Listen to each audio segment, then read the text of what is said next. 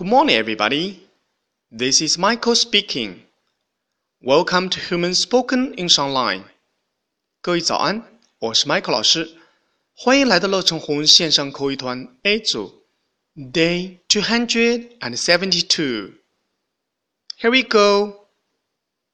今天我们学习一句实用短句。Take your time. Take your time. OK，你慢慢来。啊，比如说我们在考试的时候，考场上我们是不是都很慌慌张张的？啊，这时间呢，老师就可以这样说：Take your time，你们慢慢来。Take your time。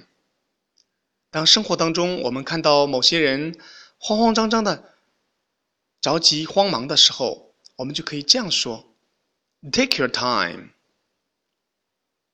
That's all for today. See you next time.